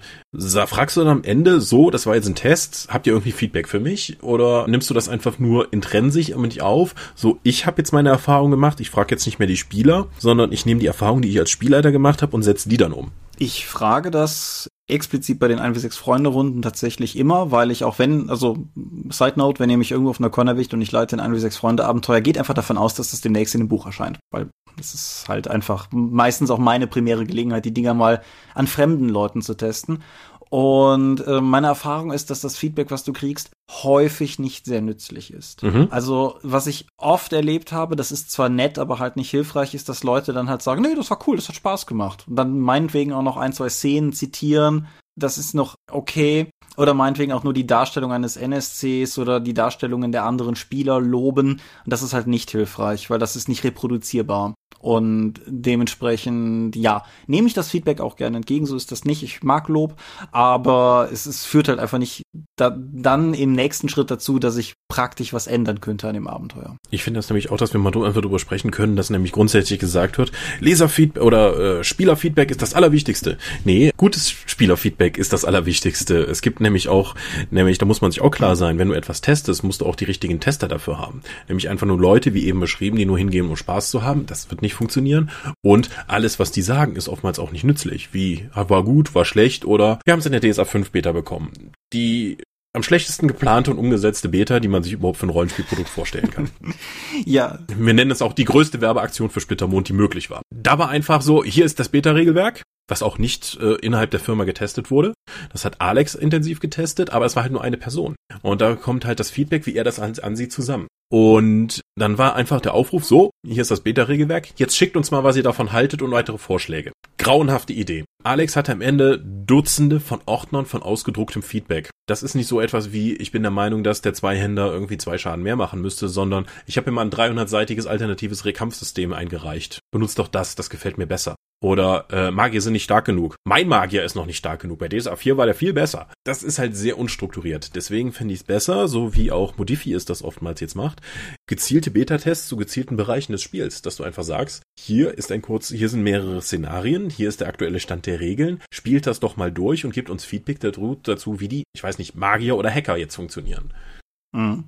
So kannst du nämlich, oder D&T 5 hat das ja auch gemacht. Die haben ja auch nur sehr dezidiert Einzelteile genommen und diese eben von der Community testen lassen, dann das Feedback gezielt ausgewertet, dann eine neue Version erstellt und dann wieder was anderes getestet, um zu sehen, ob das auch zusammenpasst. Und das hat richtig lange gedauert, das war sehr arbeitsintensiv, aber ich glaube, am Ende hat es sich ausgezahlt, dass jetzt mit D&D 5 jedermanns zweitliebstes D&T erschienen ist. Ja, das heißt, nein, ist mein Liebstes. Aber ja. du hast recht. Es gibt zwei Dinge, die wir vielleicht an der Stelle kurz einschränkend sagen müssen. Nämlich zum einen, das, was wir gerade sagen, bezieht sich eher auf komplexe Systeme. Weil sowas wie die Sache, was weiß ich, das mit dem alternativen Kampfsystem ist halt eine Art von Feedback, wie sie 1w6 Freunde nie kriegen werden. Das hoffe ich. Ja. Wer mir ein 30-seitiges Kampfsystem für die 1w6 Freunde einreicht, macht einfach mal, ich weiß nicht, was ich dann tue. Die andere Sache ist, das funktioniert natürlich umso besser, je größer du bist. Wenn wir als Dorp nehme ich an, werden wir bei Mystics of Mana irgendwann sehen, Sachen hochladen, gehe ich davon aus, dass wir ein Maß an Feedback kriegen werden. Wenn wir als Dorp, als wir angefangen haben, oder wenn wir als Dorp jetzt anfangen würden und Sachen hochladen, wird das schon schwieriger. Und wenn du halt umgekehrt DSA bist und dich vorne hinstellst und sagst, hier, sag mal, gib mal Feedback, dann kommen halt Unmengen an Zuschriften, weil es halt einfach das größte deutsche Fantasy-Rollenspiel ist. Punkt. Mhm. Das muss man im Hinterkopf behalten. Das bedeutet nämlich auch für den Fall, dass hier jemand zuhört, der selber an seinem System tüftelt und vielleicht dafür etwas mitnehmen möchte, dass du meiner Meinung nach sehr viel aktiver auf Testerakquise gehen musst, wenn du klein bist, als wenn du groß ja, bist. Ja, weil Testen ist Arbeit. Ja das muss man nochmal sagen. Also man kann irgendwie was spielen, da kann man damit Spaß haben, aber das wirkliche Testen ist Arbeit. Wie auch immer wieder wieder gefragt werden, oh ja, mit dem Spieleverlag, ich würde auch mal gern fürs Spielen bezahlt werden. Da möchte ich einfach nur so am liebsten nehmen und gegen die Wand schlagen, weil ich habe jetzt in meinen fünf Jahren bei Ulysses, glaube ich, dreimal in der Arbeitszeit tatsächlich ein Spiel getestet. Also der Rest findet halt immer in der Freizeit statt. Mhm. Aber selbst das ist ja dann immer noch Arbeit. Selbst wenn wir uns zusammensetzen und sagen, so, wir schauen uns jetzt mal verschiedene Spiele an, die wurden uns als Prototyp reingereicht, das müssen wir jetzt spielen, analysieren, vielleicht auch mal ganz seltsame Taktiken fahren, um einfach mal die Ränder des Spiels auszutesten. Also Power Gamer sind ja immer die besten Leute, um Spiele zu testen. Und das geht ja nicht nur darum, um den möglichst effizienten Charakter zu spielen, sondern auch wirklich extreme Charaktere, Charakterkonzepte auszutesten. Ich weiß noch, bei den DSA 5 Testrunden hatte ich mit dem Punina einen äußerst defensiven Kämpfer gebaut, wohingegen Christian einen äußerst aggressiven, offensiven Zweihandwaffenkämpfer gebaut hat. Und dann haben wir die gegeneinander antreten lassen, um zu sehen, was passiert, nachdem wir dann die, die regulären Tests durch hatten. Dann auch festzustellen, was ist eigentlich der effizientere Kampfstil oder ist beides gleichwertig und was bietet halt unterschiedliche Vor- und Nachteile. Ja, du brauchst halt effektiv auch Leute, die nicht ich sind. Also sprich Leute, die Spaß an Regeln haben. Mhm. Du musst halt auch mit einem gewissen Bewusstsein an die Sache rangehen, weil, um mal so ein, so ein anderes Beispiel zu nehmen, wir haben vor Jahren mal Savage Worlds gespielt, ganz, ganz vanilla, wie es im Buche steht. Ich glaube damals mit der Explorers Edition, der englischen noch. Und der Dobsche Matthias war es, der sich halt einen Charakter gebaut hat und es sollte halt im Prinzip so eine Art Ninja sein, aber er hatte dann, ich glaube, Geschick nicht hochgenommen, weil das irgendwie von seinem Charakterhintergrund nicht passte, was dazu führte, dass der Charakter insgesamt völlig ineffizient geraten war, was er dann zulasten des Regelwerks legte. Das hat sich mittlerweile alles geklärt. Aber das ist eine, das funktioniert natürlich nicht. Also du kannst halt nicht sagen, das Regelwerk ist broken, wenn du es nicht benutzt, wie es erwartet wird, dass du es benutzt wird. Das ist auch so ein Teil mit, äh, ich brauche sinnvolle Tester, die auch damit umgehen können und wissen, was sie erwartet. Wenn die jetzt, äh, wenn ich jetzt irgendwie eine Testspielrunde gehe und sage, es ist halt eine normale Rollenspielrunde, ich möchte die unterhalten werden, dann kommt halt jemand, schlägt dir um die Ohren halt so extreme Situationen, wo du einfach deinen Charakter testen musst und du hast halt nur so ein, ach ja, ich gebe mal hier einen Punkt und hier einen Punkt und das wird schon irgendwie klappen der halt nicht auf Effizienz gesteigert ist, der aber das ganze Abenteuer darauf ausgelegt ist, extreme Situationen und effiziente Charaktere zu testen, dann wirst du keinen schönen Spielabend haben. Nee, was halt auch noch wichtig ist, in demselben Sinne sozusagen, ist, das mit dem schönen Spielabend ist umso mehr ein Problem, wenn man meiner Meinung nach mit Freunden spielt oder mit Leuten spielt, die nicht wissen, worauf sie sich einlassen, weil das ist gewissermaßen die Kehrseite des Dienstleisterdings, was ich am Anfang zu Rollenspielcons gesagt habe. Ich möchte ja, dass die Leute am Spieltisch Spaß haben. Und gerade bei Leuten, mit denen ich seit vielen Jahren spiele, weiß ich natürlich auch in bestimmten Situationen, was für Knöpfe ich drücken muss, damit sie Spaß haben. Weil du irgendwann einfach weißt, worauf die Leute stehen. Und dass, wenn der Scorp bei mir am Tisch sitzt, der Ärsche treten will. Dem eventuell sich widersetzen zu müssen, weil es nicht zielführend wäre für den Test, ist eine Herangehensweise an Rollenspielspielen, die sehr konträr ist zu dem, wie man sonst spielt. Und ich finde, das wird einfacher, wenn man tatsächlich im Idealfall nicht mal selber leitet, sondern die Sachen irgendwie delegieren kann, damit halt Leute, die nicht Intention und Spielerschaft gleichzeitig kennen, versuchen müssen, das in Einklang zu bringen, so wie Leute normalerweise Rollenspiele halt verwenden. Hast du das schon mal gemacht? Einen Double-Blind-Test? Du hast ein Abenteuer fertig geschrieben, hast es jemandem gegeben und dann das Feedback davon reingenommen?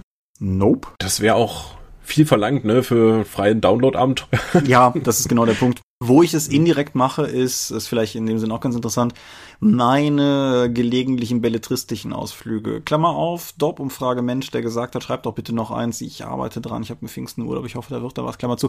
Auf jeden Fall, meine, meine oft beschriebenen Testleser, die das Buch dann irgendwann kriegen, kriegen in der Regel das Buch in mehreren, wie soll ich das sagen, in mehrere Abschnitte unterteilt. Und meistens, wenn ich ihnen eine physische Kopie gebe, dazu einen geschlossenen Umschlag. Und dann ist meine, meine Bitte immer zuerst zu lesen, dann den Umschlag zu öffnen und dann nochmal die Fragen darin zu beantworten. Hm. Der Hintergedanke ist da zweierlei. Nämlich zum einen, dass die Leute das Buch erstmal lesen, wie sie ein Buch halt lesen würden. Und dann im Anschluss dennoch durch gelenkte Fragen mir Feedback zu einigen Punkten geben, zu denen ich explizit Feedback haben möchte. Das können auch ist, Belletristik ist ja noch was anderes, aber können auch einfach so Sachen sein wie, was glaubst du geht in Charakter XY in dem Moment vor? Weil du ja eine Intention hast, was die Leute denken sollen, was in ihm vorgeht und du einfach abfragen kannst, ob das bei den Testlesern so ankam. Das ist empirisch ohnehin nicht signifikant, was du tust, aber du kannst halt gelenkte Fragen stellen. Könntest du bei Spieltests natürlich genauso machen. Aber wichtig ist halt erstmal testen und dann die Fragen sehen, weil ansonsten lenkst du, was bei Belletristik nicht erwünscht ist, bei Regeln natürlich möglicherweise schon. Hm. Also wir müssen auch mal betonen, es geht hier nicht darum, irgendwie ein bestehendes Rollenspiel mal auszuprobieren, einen Schnellstarter zu nehmen und den mit Freunden zu spielen, sondern tatsächlich die Spielentwicklung. Genau, ja. Wie ist das bei dir? Sachen, die du selber geschrieben, geplant oder umgesetzt hast. Hast du davon irgendwas mal gespielt testet? Also zuletzt jetzt noch das Uturia-Abenteuer auf dem Kaiser-Raul-Konvent. Mhm. Vor dem Kaiser-Raul-Konvent ist es nicht spielgetestet worden, es ist praktisch im äh, laufenden Betrieb Spiel getestet worden. Und dann auch die Erfahrungen, die ich dann gemacht habe, habe ich dann in das zweite und dritte Abenteuer mit eingenommen. Das hat aber relativ das war immer relativ nah dran, weil ich ja weniger eine Plotstruktur aufgebaut habe, sondern Encounter-basiert. Das heißt, ich habe immer nur eine Herausforderung gemacht, die sich den Spielern dann stellen können und die immer dann zur nächsten Begegnung geführt hat. Das ist ein bisschen robuster, als wenn ich tatsächlich eine wirkliche harte Story erzählen möchte. Mhm. Wo auch viele NSCs drin vorkommen. Das hat es schon mal einfacher gemacht. Wie würdest du sagen, wie war deine Erfüllungsrate? Hat alles von Anfang an so geklappt, wie du es geplant hast, oder gab es Dinge, wo du direkt gemerkt hast, uh, das war, das funktioniert in der Praxis nicht? In dem Motoria-Abenteuer. Das hat tatsächlich funktioniert funktioniert. Mhm. Also je nach Runde schon mal einiges besser oder schlechter, aber grundsätzlich würde ich sagen, dass das Abenteuer an sich funktioniert hat tatsächlich. So einfach wie es halt ist. Bei, bei den letzten Abenteuern, die ich zum Beispiel auch auf dem Drakon geleitet habe, gehe ich ja komplett ohne äh, große Erwartung rein. Vorletztes Jahr oder so habe ich auf dem Drakon ja sogar einfach nur das Savage Worlds Regelwerk in die Mitte gelegt, habe gesagt, okay, äh, worauf habt ihr den Bock? Dann haben wir uns irgendwie auf Space Western geeinigt und dann haben alle Leute Charaktere gebaut und ich habe einfach Go with the Flow dann immer von Szene zu Szene sozusagen das Setting mit erfunden und wie das Abenteuer weitergeht. Was übrigens total abgefallen ist, um das so kurz einzuwerfen, als ich im Urlaub den Leuten das Fate-Regelwerk in die Mitte gelegt habe und gesagt, komm, wir machen einfach irgendwas, lass uns so wie Rollenspiel spielen, haben wir Space Western am Ende rausgehabt. Ja, vielleicht ist das was, was Leute einfach wollen. Scheinbar, okay, aber wollte ich nicht unterbrechen. Ja, ja. Das war aber natürlich nicht Spieltesten, das war einfach nur, äh, jein, also das war eher so ein Testen von, kann ich mit Savage Worlds wirklich alles spielen und äh, ist das dann auch einfach möglich? Ich habe jetzt auch letztes Mal ja halt Skylanders schnell gespielt. Deswegen, immer, ich sag's immer wieder gerne, ich spiele sehr gerne Savage Worlds, aber ich liebe es zu leiten, weil ich einfach dann komplett auf die Leute eingehen kann. Mhm. Vielleicht ist das auch was, weswegen die Leute gerne Fate spielen, aber da, ich brauche halt mehr Crunch. Ja, Wobei das auch nochmal ein ganz anderer interessanter Gesichtspunkt ist, der aber letztendlich auch irgendwie testenswert ist, der bei sowas, finde ich, ganz gut rauskommt, nämlich ein, einen ganzen Entwicklungsschritt später, wenn du das finale Buch dann meinetwegen hast, du hast ein Regelwerk oder sowas. Du weißt, wo alles steht, weil du hast das blöde Spiel gemacht, aber weiß der Rest der Welt, wo es steht. Und ich finde das. Also erstmal, den ersten Punkt würde ich schon mal widersprechen, weil wir haben es bei Aventuria gemerkt, bei der Entwicklung des Kartenspiels, mhm. wo an dem Ding, wo vor zwei Jahren das Ding auf der Spielmesse rausgekommen ist, haben wir uns abends mit den Autoren im Hotel getroffen, haben uns da in den Spielbereich gesetzt und haben gespielt. Und dann kam plötzlich dann die Szene auch so, ja, jetzt habe ich eine Eins gewürfelt. Zieh ich jetzt eine Karte? Nee, du kriegst einen Schicksalspunkt. Wirklich? Was haben wir denn am Ende in den Regeln geschrieben? Weil einfach während der gesamten Spielentwicklung sich dieser Aspekt so oft geändert hatte, dass keiner mehr genau wusste, was jetzt am Ende wirklich fix in den Regeln steht, weil wir einfach so viel Erfahrung drin hatten. Irgendwann zu einem bestimmten Punkt wirst du auch einfach Betriebslind, weil du schon so viele verschiedene Fassungen kennst. Jetzt, als wir in der Bruchfaktor Live-Sendung dann irgendwie auch Aventuria im Duellmodus gespielt haben, kam dann uns in den Kommentaren dann auch, nee, nee, Michael, du spielst das falsch, du kannst den Schicksalspunkt nicht direkt einsetzen. Dann habe ich auch so, ja, stimmt, das hatten wir zwischenzeitlich nochmal geändert, weil ich einfach eine andere Regelfassung nochmal im Kopf habe. Das passiert den Leuten da draußen, wenn sie nur einmal das fertige Regelbuch haben, ja nicht mehr. Okay.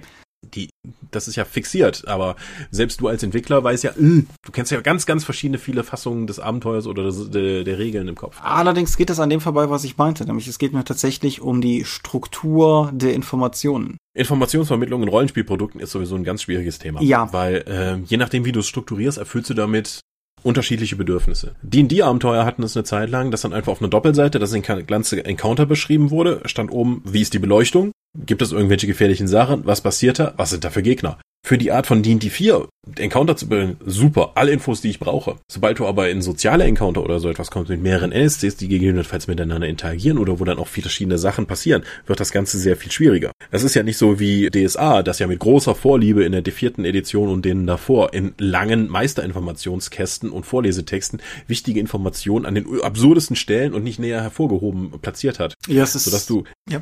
Furchtbar, da musstest du effektiv mit dem Textmarker die Abenteuer vorher nochmal bearbeiten, um die überhaupt nutzbar zu machen. Ja, unseren Jahr des Feuerspielleiter manchmal in den Büchern blättern zu sehen auf der Suche nach dem Namen eines wichtigen NSCs oder sowas, das ist ein bisschen wie Ballett oder sowas. Das ist äh, Mhm. ja. Ich hatte es vor vielen Jahren ja hier im, äh, ich glaube, das ist inzwischen vier Jahre her, im Dorpcast ja auch mal erwähnt, hatte ich ja so Turia-Abenteuer gelesen und da gab es ja eine Szene, wo die Spielercharaktere den Auftrag haben, diese versunkene Stadt mit jede Menge Arbeitern dann eben freizusetzen und du kannst sie dann einsetzen in bestimmten Bereichen. Und ich habe gesagt, so, das ist total toll. Da wird dann hingewiesen, dass man ja die Abenteuer da und da einsetzen kann. Und an dieser Stelle war diese Information aber nicht. Ich, und es war auch kein Hinweis darauf, wo die vorher zu finden war, welche Abenteuer welche Fähigkeiten haben. Also habe ich geblättert, geblättert, geblättert. André, der als äh, Redakteur für das Tutorial-Abenteuer ist, hat das ja dann gehört und dann noch eine Download-Spielhilfe dazu zur Verfügung gestellt, damit du das äh, die Szene einfacher machen kannst. Aber das ist eben Informationsvermittlung ist gerade in Abenteuern wesentlich wichtiger, als äh, man das äh, gemeinhin annimmt. Viele Abenteuer sind ja immer noch so geschrieben, als wäre es eigentlich ein Roman. Mhm. Das kommt auch daher, dass viele Abenteuerautoren lieber Romane schreiben würden und das Rollenspiel nur als Umweg sehen. Wo, wobei, um das ganz kurz, weil das immer so einen anklagenden Klang hat, Ja, es kommt, glaube ich, auch daher, dass teilweise die guten Vorbilder fehlen. Weil wenn du überlegst, wie du ein Abenteuer schreiben könntest und alles, was du kennst, sind Abenteuer, die an derselben Krankheit leiden und Romane, Mhm. dann ist es natürlich recht wahrscheinlich, dass du in eine ähnliche Kerbe schlägst. Und das ist halt so ein bisschen, das multipliziert sich halt mit der Zeit auch. Ich glaube, eine wichtige Sache, die man sich erstmal so setzen muss, dass du hier wirklich ein Spiel machst und, äh, und die Information für ein Spiel vermitteln musst. Mhm. Und halt, oder einfach die Idee, dass Rollenspiel nicht eine fortlaufende Geschichte ist, sondern eine ähm, Abwicklung von verschiedenen Begegnungen, von Sachen, mit denen, äh, Szenen, in denen die Spieler interagieren können. Was mir wahnsinnig in Sachen Spielentwicklung und dem Verständnis von Abenteuerstruktur geholfen hat, sind die Abenteuerspiele. Also Abenteuer in California oder John Sinclair oder was war das noch? Justifiers. Mhm. Weil die einfach ganz klar strukturiert sind mit, es gibt jetzt hier eine Szene, dann kommt ein Kampf, dann gibt's wieder eine Szene und du, du hast einen von komplett, in diesen Fällen sehr stringenten Ablauf, aber auch, okay, jetzt muss wieder was gewürfelt werden, weil hier ist eine Herausforderung. Wenn jetzt eine ganze Zeit lang nicht gewürfelt wird, gibt's offensichtlich keine Herausforderung. Oder es passiert nichts in der Szene. Oder du hast eine äh, freiere Rollenspielszene, die muss dann aber auch irgendwie was Besonderes bieten. Und einfach diese, auch wie die mir das beigebracht hat, diese begegnungsorientierte Abenteuerstruktur ist etwas anderes als zum Beispiel viele Leute, die im DSA-Bereich unterwegs sind, Abenteuer verstehen. Weil die möchten einfach nur dann eine Geschichte hingeschrieben haben und dann eben NSCs und dann irgendwie den Hinweis, was man mit denen machen kann. Die spielen auch viel lieber aus als ich. Deswegen meine ich, dass es Informationsvermittlung in, in einem Spieltest auch auf die Bedürfnisse der jeweiligen Zielgruppe ankommt. Ja, aber was ich zum Beispiel einfach gerne mache, einfach als konkretes Beispiel ist, wenn ich auf Cons mit Leuten ein wie sechs Freunde spiele und es, es gilt, irgendwas nachzuschlagen oder so, dass ich halt auch ganz unschuldig manchmal Spielern das Buch in die Hand drücke und man halt, guckst, guckst du mal eben, ob du es findest. Mhm. Einfach um zu gucken, ob sie es finden. Und ob die nach fünf Minuten ratlos stirnrunzelnd vor dem Buch sitzen oder ob das Buch ihnen ohne weitere Erklärung etwas an die Hand gibt, was halt sozusagen zielführend ist. Ich meine, klar, wenn du an einem Punkt bist, wo du Leuten das Buch in die Hand drückst, ist das Kind natürlich in gewisser Weise schon in den Brunnen gefallen. Aber nach der ersten Edition ist ja immer vor der zweiten Edition oder so. Dementsprechend ist es halt, ich finde es halt immer ganz interessant zu schauen, ob Leute, die nicht man selber sind, mit der Struktur sowohl auf der Mikro- wie auch auf der Makroebene mit dem Text ag- agieren können, ob sie in Abschnitten finden, was sie suchen, ob sie im Buch finden, wo die Abschnitte sind. Das finde ich halt, wie gesagt, ist eine andere Domäne von Spieltests oder von Produkttests allgemein, aber ich finde es halt eigentlich auch unglaublich wichtig und völlig unterschätzt vor allen Dingen. Ich bin mir auch nicht sicher, ob das im Rollenspielbereich überhaupt schon so gemacht wurde. Obwohl doch, ich habe Erfahrungsberichte von den Wizard of the Coast Leuten gesehen und gelesen, die einfach dann Spielgruppen eingeladen haben, die überhaupt noch nie D&D gespielt haben. Die haben die einfach die Box in die Mitte gestellt, haben sich hinter den verglasten Spiegel dann gesetzt und haben denen zugeschaut, was da passiert. Und da sind die absurdesten Sachen passiert. Die haben erzählt, ja, und dann haben die einfach nur mit ihrem Stärkebonus angegriffen, statt irgendwie mit ihrem Angriffsbonus und sie haben den und den Schaden benutzt, anstatt was. Das Wichtigste, was sie ihnen aber festgestellt haben, obwohl sie die Regeln falsch verstanden haben, hatten die Leute Spaß. Was jetzt für Rollenspiel sowieso generell zutrifft, weil das eine der absurdesten Spielkategorien ist überhaupt, weil du musst die Regeln, die drinstehen, nicht benutzen oder du kannst sie falsch verstehen und du kannst trotzdem sehr viel Spaß haben, weil das vor allen Dingen soziale Tätigkeit ist. Ja, ich musste. Absurd genug. Aber Ähm, ähm, das macht es natürlich auch schwierig, dann irgendwie sinnvoll Spieltests zu machen, weil die Erfahrung, die du aus dem Spiel oder dem Abenteuer ziehst, hängt halt zu größten Teilen von den beteiligten Menschen ab. Ja, äh, um nur noch kurz reinzugrätschen, deshalb hatte ich mich auch mal eben, falls jemand das gerade im Ton gehört hat, äh, zum Schrank wenden müssen. Äh, Das D&D 3.5 Rules Compendium, ohnehin ein Buch, das ich jedem ans Herz legen kann, ist insofern, finde ich, faszinierend, weil das Textkästen quer durch das Buch hat. Das Buch ist alphabetisch nach Regelgruppen sortiert. Also wenn du sowas wie Grappling suchst, dann findest du es halt bei G nochmal genau erklärt. Und das hat zu ganz vielen Dingen Textkästen, in denen Spieltest-Anekdoten beschrieben werden. Und das ist auch so ein Punkt, wo du merkst, dass die Wizards da tatsächlich ziemlich hardcore sind, was das betrifft. Also die testen halt wirklich, und ich weiß nicht mehr genau, bei welchem Regelteil das ist, aber sie hatten halt irgendwie ein, ein Encounter, was sie darin noch beschreiben. Das ist natürlich auch noch zu glorreichen alten Zeiten, als es auch deutlich mehr Mitarbeiter vor Ort waren, wo dann halt irgendwie in einem Encounter festgestellt wurde, dass halt irgendwie das nur funktioniert, oder dass sie jetzt irgendwie einen Cleric bräuchten, um das durchzuziehen und dann halt mehr oder weniger durch die Büros irgendwie ausgerufen wurde, es würde jetzt ein Cleric in Testraum 3 gebraucht. Das ist halt schon geil. Also, muss man schon sagen. Das ist hart. Hm. Aber je komplexer dein, je komplexer dein Spiel wird, desto länger dauert natürlich auch die Analyse, weil immer mehr interagierbare Punkte reinkommen. Ja. Ich habe mitbekommen jetzt aus dem Tabletop-Bereich, als sie angefangen haben, die Tests zu machen für die dritte Edition von War Machine Hordes, wie viel verschiedene Warcaster und Warlocks in diesem Spiel gibt es, die Auswirkungen darauf haben, welche Truppen du nimmst und welche Fähigkeiten du hast und wie die miteinander interagieren. Ich glaube, die sind inzwischen bei um die 300 und das Balancing zu versuchen, zu denen hinzubekommen mit allem, was du machen kannst, ist halt fast unmöglich. Und frankly, sie haben es für MK3 Anfangszeiten auch nicht hinbekommen, wie relativ schnell dann klar wurde. Deswegen auch eine riesen Ära danach gereicht wurde. Und sie bauen immer nur auf und auf und auf. Und Pathfinder und ähnliche Sachen haben ja, ich weiß, es geht halt nicht in das gleiche System, weil es nicht kompetitiv ist. Irgendwann hast du aber auch mal, es gibt in, in Regel in Rollenspielsystemen immer einen Power Creep nach oben, wenn weitere Bücher rauskommen mit den Jahren. Weil irgendwie, ja, das haben wir schon gemacht, das aber die Regelsysteme werden jetzt besser verstanden. Wir haben das jetzt mal so und so umgesetzt und irgendwann werden dann die ersten obsolet. Was ich auch wieder D&D 4 sehr, sehr hoch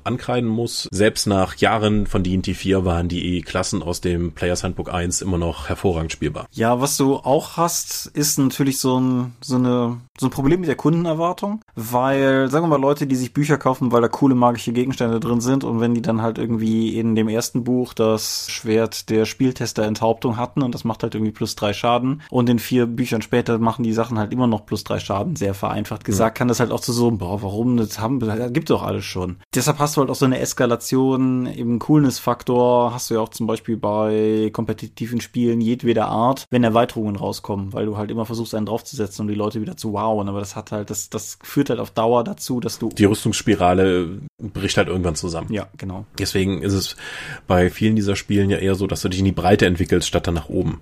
Also Pathfinder bietet dann einfach so, und hier sind zwölf neue Talente für deinen Ritter. Okay, ja gut, schau ich mir mal den Ritterklasse an. Scheint ja interessant zu sein. Vorher gab's dafür nichts. Bei D&D 4 so interessant halt auch die Grundklassen waren. Andere Klassen, die keinen Support erfahren haben, waren auch relativ schnell wieder tot, wie der Runenschmied oder so. Eine Klasse, die es nur in einem Buch gab und dann nie wieder Material für sie. Die konntest du halt effektiv nicht spielen, weil dir jede Menge Optionen fehlten, die alle anderen hatten. Ja, das dasselbe Problem, das bei Earthlawn die allermeisten nachgereichten Disziplinen hatten, die halt einfach bei Kreis 10 oder so capten und halt einfach weniger Kreis hatten als die anderen. Da gab es teilweise auch fancy Internbegründungen für, aber es ist halt trotzdem blöd. Ja, das ist halt unbefriedigend. Genau. Nicht, dass ich viele Leute kennen würde, die bei Earthbound niemals in so hohe Kreisdimensionen gekommen sind, aber es ist ja unerheblich. Es ist ja trotzdem, wenn du einfach siehst, der andere blickt halt auf 15 Kreise, die kommen und du hast halt irgendwie 10 oder 8 oder so. Das ist ja irgendwie so, meh. Aber gut, das ist halt, das ist aber, sagen wir mal, der Punkt, wo du ans Spieltesten gehst, wenn dein Spiel überhaupt schon existent geworden ist. Mhm. Um mal den Schritt zurückzumachen. Angenommen, du bist jetzt gerade dabei, ein Spiel zu designen. Ich, ich finde es wahnsinnig schwierig, Spieltester zu finden für, äh, ich habe jetzt mein Heartbreaker-Rollenspiel hier. Genau. Und dann gehst du halt in eine Internetplattform und sagst, ja, ich brauche mal Spieltester dafür. Ich finde es wahnsinnig schwierig, dafür tatsächlich Tester zu finden, weil da draußen sind Dutzende von interessanten Rollenspielen, die schon fertig sind. Sich jetzt hinzusetzen und halt für jemanden anderen halt die, Entwicklungsarbeit mitzumachen, weil, wie gesagt, es ist Arbeit. Diesen Kram dann zu testen, Feedback aufzuschreiben und ihm das mitzuteilen. Das kannst du eigentlich nur machen, wenn dich A, das Thema interessiert oder die Regelumsetzung interessiert und B, du einfach Teil von etwas sein möchtest, was dann später mal gedruckt gegebenenfalls irgendwo rumsteht. Mhm. Was auch noch hinzukommt, ist, dass du, wenn du einfach nur in die Welt hinausgehst, um Leute zu finden, es maximal darauf ankommt, wo du fragst sagen wir mal, wenn du in irgendein so hardcoreiges DSA oder D&D-Forum reingehst, wirst du mutmaßlich eine andere Art von Feedback kriegen, als wenn du zum Beispiel ins Tunnelorn reingehst. Mhm. Wenn du dich irgendwie eher so an die Indie-Szene annäherst, wirst du mit einem sehr komplexen, verzweigten, regellastigen Regelwerk vielleicht nicht so gut ankommen. Mit irgendeinem so eher kunstprojektartig angehauchten Rollenspiel, und das meine ich ehrlich wertfrei, wirst du aber mutmaßlich bei so hardcoreigen Gamisten nicht ankommen. Manche Leute, die du fragst, hauen dir halt irgendwie beliebige Auszüge aus irgendeiner Rollenspieltheorie um die Ohren und gehen erstmal davon aus, dass du die kennst. Andere sind aber vielleicht auch noch nie selber mit sowas in Berührung gekommen und haben diese Form von Background dann halt auch nicht. Und es ist halt auch schwierig, glaube ich, zu entscheiden, was man überhaupt selber will. Mhm. Und machen wir uns nichts vor, die meisten dieser Projekte, wo jemand seinen Heartbreaker umsetzen möchte, scheitern. Also schon in der Stufe eigentlich davor. Wenn du überhaupt so weit kommst, so etwas Präsentierbares zu haben, was du dann rausgibst, um Feedback zu holen, das muss ja schon eine gewisse Qualität haben. Also man hört ja immer wieder von davon, dass Rollenspieler halt, die gehen auf Cons und sagen, ja, ich teste hier gerade mein System, das jetzt seit 13 Jahren in der Mache. Wir haben, glaube ich, schon mal drüber geredet, das ist in der Regel kein Qualitätskriterium zu sagen, wir entwickeln das seit sieben Jahren. So, hm, warum seid ihr denn noch nicht fertig? Ja. Was hindert euch daran zu sagen, das ist fertig und ihr gebt's halt unter die Massen? Warum wird das immer noch entwickelt? Wo ist das Problem? Was, und dann spielst du es und meist, merkst halt in der Regel, dass es sehr genau auf die Bedürfnisse der Runde eigentlich fixiert ist und dass da draußen eigentlich ganz wenig Leute dafür auch wahrscheinlich ähnliche Bedürfnisse haben. Auch wenn das wahrscheinlich bei ihnen zu Hause funktioniert. Wir kriegen ja bei Ulysses auch immer wieder über die Feedback-Adresse dann, ja, wir haben das Rollenspiel jetzt geschrieben, wir denken darüber zu machen. Ich habe bis jetzt nur positives Feedback bekommen auf Cons und von Freunden. Ja, natürlich. Ja, Herzlichen Glückwunsch, du hast nur mit netten Leuten gespielt. Es kann ja auch total gut sein, aber das heißt ja immer noch nicht, dass es sich dann Oh, oh, oh, wenn du Spieltest, das geht jetzt wieder schon Rollenspielentwicklung. Nur weil Leute das Spiel interessant fanden, heißt das nicht, dass sie dir für Geld geben würden. Also äh, bitte verschuldet euch nicht, indem ihr jetzt irgendwie 200.000 Exemplare von eurem Heartbreaker-System dann irgendwie druckt und dann irgendwie hofft, dass man das schon irgendwie die Leute bekommt. Und umgekehrt, dass Leute euch kein Geld dafür geben wollen, ist kein Grund, es nicht zu machen. Seid euch nur bewusst, was ihr tut. Genau. Ihr könnt es immer noch als Liebhaberei betreiben und dann irgendwie sagen, ja, das, ich habe da Bock drauf, ich gehe jetzt hier auf die Cons, ich spiele mein Spiel, weil ich da Spaß dran habe, aber ich weiß, insgesamt zahle ich da vermutlich drauf. Aber es ist das, was mich befriedigt. Ja, oder kann, kann ich auch ganz konkret in unserer Sache sagen, zum Beispiel das, das Dorp-Rollenspiel. Ist ein nischiges Buch gewesen, als es rauskam, ist bis heute ein nischiges Buch und gerade jetzt, wo glaube ich wirklich jeder, der eins haben wollte, eins hat, ist es nichts, was rein verkaufszahlentechnisch in irgendeiner Form nennenswert ist. Also ich glaube nicht, dass wir letztes Jahr eine zweistellige Anzahl von Grundbüchern verkauft haben. Aber es ist ja trotzdem cool, das draußen zu haben. Und es haben halt Leute gekauft. Und es haben Leute gespielt und es haben Leute Spaß dran gehabt. Und das ist völlig in Ordnung. Wenn man nicht glaubt, dass das Dorp-Rollenspiel das nächste D&D wird, wenn man das glaubt, ist man dumm. Aber wenn man halt nicht glaubt, dass das irgendwie passiert, dann ist das ja auch völlig in Ordnung. Dann ist, es, es kann halt auch ein völlig ausreichender Grund sein, etwas zu machen, es zu machen. Nur, wie gesagt, das ist wichtig, was du gesagt hast mit dem sich verschulden. Das gilt aber auch auf so einer Art emotionalen Ebene. Ich finde halt auch, wenn man zum Beispiel jetzt auf Testerakquise geht und versucht, Leute dafür anzuwerben, dann sollte man auch denen sagen, auf welcher Ebene man sich bewegt. Mhm. Ist das ein Spiel, von dem Superverlag XY schon gesagt hat, dass er das gerne haben will, wenn es mal fertig ist? Oder ist das ein Ding, was ich über Print on Demand herausbringe, so wie wir ja auch, und von dem ich hoffe, dass es sich hundertmal verkauft? Das ist halt, ich finde, das ist fair, das vorwegzuschicken. Würdest du Testspieler bezahlen für ihre Arbeit? Ich als Dorp, nein. Zum jetzigen. Du privat? Ich, ja, nein. Also ich, ich privat, nein, nein. Einfach, weil ich glaube, dass auf dem Niveau, wie ich normalerweise Spiele mache. Ich meine, Mystics of Mana wird eine, ein Sonderfall werden, weil es regeliger ist, aber sowas wie zum Beispiel die 1 wie 6 Freunde. Es ist halt regeltechnisch nicht so komplex und ich glaube tatsächlich völlig plump, dass wenn ich für das Geld, das ich für die Tester ausgebe, stattdessen schönes Artwork einkaufe, es unterm Strich, wenn man Apfel und Birnen zusammengerechnet hat, den leckereren Obstsalat gibt, wenn ich dafür Bilder kaufe, als wenn ich eine mutmaßlich empirisch immer noch nicht signifikante Menge fair bezahle oder wenn ich eine signifikante Menge völlig unfair bezahle. Was hältst du davon, einfach zu sagen, hey, ich möchte mein Spiel ausprobieren, es gibt freie Pizza, kommt vorbei. Sofort dabei. Finde ich, das, ne? das finde ich eine ganz andere Liga, ja. Ja. Also Denkt dran, wenn ihr Spiele testen wollt, lockt die Leute mit Essen. Ja, und, und bietet ihnen nur ein Freiexemplar an, wenn ihr es drucken wollt. Leute lieben Freiexemplare. Mhm. Und dann stehst du auch vorne unter Spieltester so, wow. Also den Fame mitzunehmen, ist für einige Leute auch ein großer Motivationsgrund. Also das sollte man nicht unterschätzen. Ja. Aber dann, wenn ihr so überhaupt so stark reingeht, dann gönnt den Leuten noch was und schreibt's fertig. Ja. Und umgekehrt, kommt bloß nicht auf die Idee, das zu tun, was zugegebenermaßen wir bei der Dorp in frühen Jahren auch mal gemacht haben und kommt über diese Exposure-Nummer. So von wegen, wenn, wenn du da drin stehst, vielleicht entdeckt dich ja auch einer von den Großen. ist besonders beliebt die Methode, um Zeichner anzuschreiben. Tut's nicht. Entweder bietet den Leuten was Konkretes, das heißt Geld, oder seid von Anfang an offen und verkauft es nicht als Chance für sie, wenn ihr was von ihnen wollt. Weil es ist halt einfach so, dass die Wahrscheinlichkeit als Zeichner, als Lektor, als Texter durch irgendein Ding ent entdeckt zu werden, in, die, in das man unentgeltlich Arbeit investiert hat, diese Chance geht gegen null. Jemandem das anzubieten als Entlohnung ist halt einfach fadenscheinig. Wobei ich auch sagen muss, wer Projekte fertig bekommt, taucht schon auf. Also wenn man jemand sagen kann, hier, ich möchte gern für euch ein Abenteuer Abenteuer schreiben und ich habe schon folgende Projekte tatsächlich verwirklicht. Das ist einfach nur Projekte fertig zu bekommen, ist schon sehr, sehr viel wert, weil der Großteil der Sachen da draußen werden angefangen, es werden Ideen gesammelt, bis dann irgendwann die Phase kommt, im Moment, das ist hier Arbeit und dann wird eingestellt. Wenn mir jemand sagen kann, ich habe hier folgende Sachen tatsächlich schon veröffentlicht, dann weiß ich, hey, der kann Sachen durchziehen, die er beauftragt hat. Das ist viel, viel wert. Gilt aber im Prinzip auch wieder nur für den Auftraggeber und nicht ja. für den Auftragnehmer. Keiner sagt, oh wow, der Zeichner hat das Bild wirklich gemalt. Ist, sonst wäre es halt nicht im Buch, aber ja, nee, insofern ja. Ähm, was soll ich gerade noch gesagt haben? Du hast mich gerade auf eine Idee geworfen, dann habe ich sie selbst vergessen. Oh nein! Dinge fertig kriegen. Schaut auch da, dass ihr mit möglichen Testern kommuniziert. Beispielsweise auch um, es ist in dem Fall tatsächlich ganz günstig, die ganze Zeit die Dop-Beispiele zu bringen, weil wir niemandem außer uns und unseren Patronen Rechenschaft schuldig sind. Aber wir, wir spielen ja meistens auf lange Sicht hin oder wir arbeiten auf lange Sicht hin. Es gibt durchaus Projekte, die sind gestorben, wie Blut und Hitten. Das ist halt nun mal einfach so. Mhm.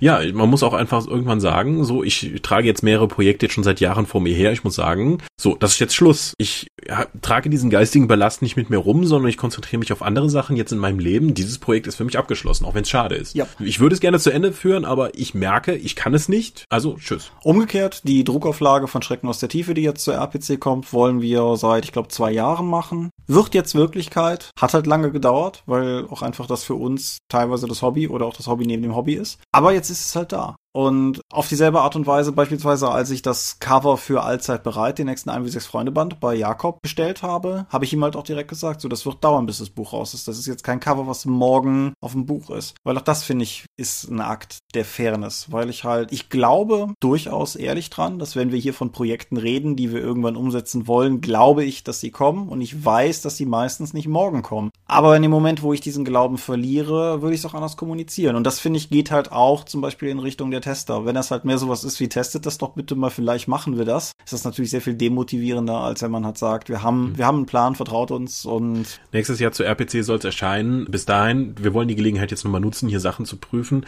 Hier, in dem Zustand ist das Spiel. Genau. Das macht einen ganz anderen Eindruck als, ich habe da mal was geschrieben, guck doch mal. Genau. Und seid halt auch ansprechbar für die Tester gilt für euch Hörer im Übrigen für alles, was Dorp oder angeschlossene Projekte machen. Ihr könnt uns jederzeit gerne anschreiben und fragen, wie der Ist-Zustand bei irgendwas ist. Kriegt ihr auch eine Antwort drauf. Ist nicht immer befriedigend, aber sollte dann halt auch haben. Gilt aber für Tester natürlich umso mehr oder für andere Leute, die ja irgendwie für so ein Spiel anwenden. Es macht aber hier auch tatsächlich Sinn, am Anfang festzulegen, in welcher Form kommuniziert wird, um eben klar zu machen, was für Feedback ihr wollt und in welcher Form. Mhm. Also nicht einfach nur so, ja, hat uns gefallen, wie eingangs erwähnt, oder ich würde Magier stärker machen, sondern konkret sagen, warum? Also Privateer Press, wir haben ja eben über Mark 3 geredet, War Machine Hordes. Die haben ja inzwischen alle Foren platt gemacht und alle Regeln, die in Zukunft kommen, sie kommen drei Monate vorher in ihren internen Testforum, für das man sich freischalten lassen muss. Und da wird halt dann intensiv diskutiert und es gibt einen Leitfaden, den kriegst du vorher in die Hand, da steht dann drin, ja, sei konstruktiv und, und Feedback muss so strukturiert sein. Nicht, wir hatten ein tolles Testspiel und Trolle sind toll, sondern eine detaillierte Anleitung dafür, warum sind die, haben die Trolle dieses Spiel gewonnen und wo siehst du noch äh, Balancing-Probleme. Also konkrete Punkte rausnehmen. Hm. Um aber nochmal den Versuch einer, einer Frage aufzugreifen, die wir gerade in drei Tangenten gleichzeitig verloren haben. Angenommen, ich bin gerade dabei und möchte mein persönliches Rollenspiel machen. Vielleicht bin ich auch schon dabei, vielleicht habe ich schon einen Regelkern, vielleicht auch nicht. Was würdest du Leuten, die an diesem Punkt sind, raten, faktisch und konkret, nicht in einer idealen Welt? Wie viel Spieltests würdest du machen für ein Heartbreaker, wenig Leute sind beteiligt, klein Rollenspiel? Für das Rollenspiel, äh, das ist immer schwierig zu sagen, welche Komplexität gerade es hat und wenn du sagen kannst, es ist fertig. Wenn du jetzt sagst, es ist weitestgehend ein narratives Spiel, Würfelzeiten wie 6 gegen 5 äh, plus irgendwas, brauchst du halt nicht viele Testspiele. Ein Abenteuer würde ich sagen, einmal. Mhm. Weil, wenn du im Hobbybereich bist, warum sollst du dich selbst kaputt machen? Spielteste das einmal, bring's dann raus. Mach Dinge fertig, geh dann zum nächsten über. Anstatt dich ewig damit rumzuquälen, vielleicht noch das perfekte Ding machen zu können. Dann ist better than perfect. Muss man sich einfach mal ganz klar die Fahnen schreiben, wenn man Produkte tatsächlich abschließen möchte und veröffentlichen möchte. Ja, es, es gibt ein Shigeru Miyamoto Zitat, das ich persönlich auch ganz gerne mag, nämlich äh, die late game is eventually good, a bad game is forever bad. Mhm. Aber die Wahrheit liegt halt irgendwo zwischen diesen beiden Dingen. Dann ist better than perfect kann man natürlich auch böswillig oder fehlgeleitet missinterpretieren und halt einfach schlonzen. Das ist natürlich auch nicht der Sinn dahinter. Aber wenn ihr das Gefühl habt, ihr seid fast da, dann seid ihr vermutlich da. Also 90 Prozent ist schon ziemlich viel, wenn man damit fertig ist, um ein Rollenspiel mal rauszugeben. Mhm. Weil alles darüber, man sagt ja gern, 90 Prozent kostet äh, dich so und x Zeit und dann 91 Prozent kostet dich nochmal x. Ja. Und ja, gebt's raus. Dann ist es da bevor es endgültig auf eurer äh, Festplatte verreckt. Genau. Mit 92, 93 Prozent. Effektiv führt ja auch das wieder zu Feedback und das kann man ja entsprechend auch verwenden. Nee, ich würde das im Kern auch so unterschreiben. Regellastigere Systeme brauchen mehr Tests, aber da kann ich auch tatsächlich einfach das dazu raten, das zu machen, was Matthias und ich damals bei Star Wars gemacht haben und einfach mal wild einfach Kram durchzuwürfeln, völlig stupide. Das ist vielleicht nicht der geilste Nachmittag eures Lebens, aber es wird dem Spiel vermutlich sehr gut tun. Und ja, ich denke, wir haben mehr oder weniger alles gesagt. Oder hast du noch irgendwas? Nein, ich denke, wir haben das Thema Spieltests jetzt zumindest in unserem Rahmen behandelt. Ja. Ich weiß von mindestens zwei unserer Hörer, dass sie im Bereich der Software-Test-Entwicklung sitzen. Vielleicht haben die ja noch interessanten Input für die Kommentare. Mhm. Und ansonsten natürlich auch die anderen Hörer, wenn ihr, wenn ihr Eingaben habt, wenn ihr der Meinung seid, wir haben irgendwas vergessen, wenn ihr meint, wir haben, wir haben derbe Unrecht, haut es in die Kommentare. Wir sind die Lobons, gibt es online unter www.die-stop.de. Ihr könnt es folgen per RSS-Feed oder via rspblogs.de. Ihr könnt es abonnieren. Wir freuen uns bei iTunes über gute Bewertungen. Wir haben Accounts bei Google, bei Facebook, bei YouTube und bei Twitter. Die Top geht in den Top mit Sehenworte, geht an mich Sehenworte, ist der Name meines Blogs und meines Instagram-Accounts. Wir veranstalten die Drakon, die kleine sympathische beim in der Eifel. Wir haben noch keinen neuen offiziell kommunizierten Termin, aber es ist nächstes Jahr im April und mehr Informationen findet ihr unter drakon.de. Außerdem sind wir ein Patreon-finanziertes Ding und wer da mehr wissen will, findet unter patreon.com slash die Dorp alles, was er wissen muss. Ja, vielen Dank fürs Zuhören. Ich bin auf euer Feedback gespannt. Wir hören uns in drei Wochen. Wir sehen uns auf der RPC. Genau, wir hören uns in drei Wochen. Wir sehen uns auf der RPC und ich werde versuchen, irgendwas am RPC-Wochenende zu machen. Vielleicht poste ich abends am Samstag ein kleines Video, vielleicht machen wir ein kleines Audio-Ding, ich weiß es noch nicht, aber ich werde versuchen, die Lücke irgendwie zu füllen. Aber steinigt uns nicht, wenn es nicht so sein sollte. Ich nehme an, wir sind Samstagabend auch schon rechtschaffen platt. Wie dem auch sei, wir hören uns in drei Wochen. Ciao, ciao. Adieu und ciao, ciao.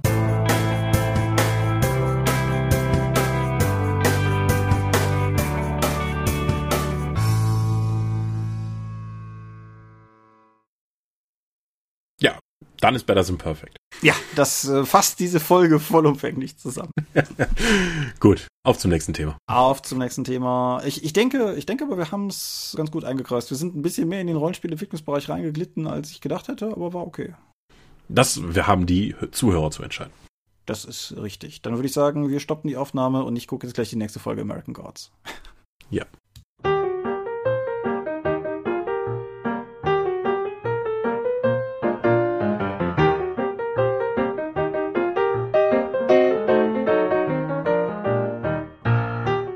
Dorp und der Dorpcast werden in ihrer Form durch eure Unterstützung und Spenden auf Patreon finanziert. Unser besonderer Dank gilt dabei wie stets den Dorpruns, also jenen, die 5 Dollar oder mehr spenden.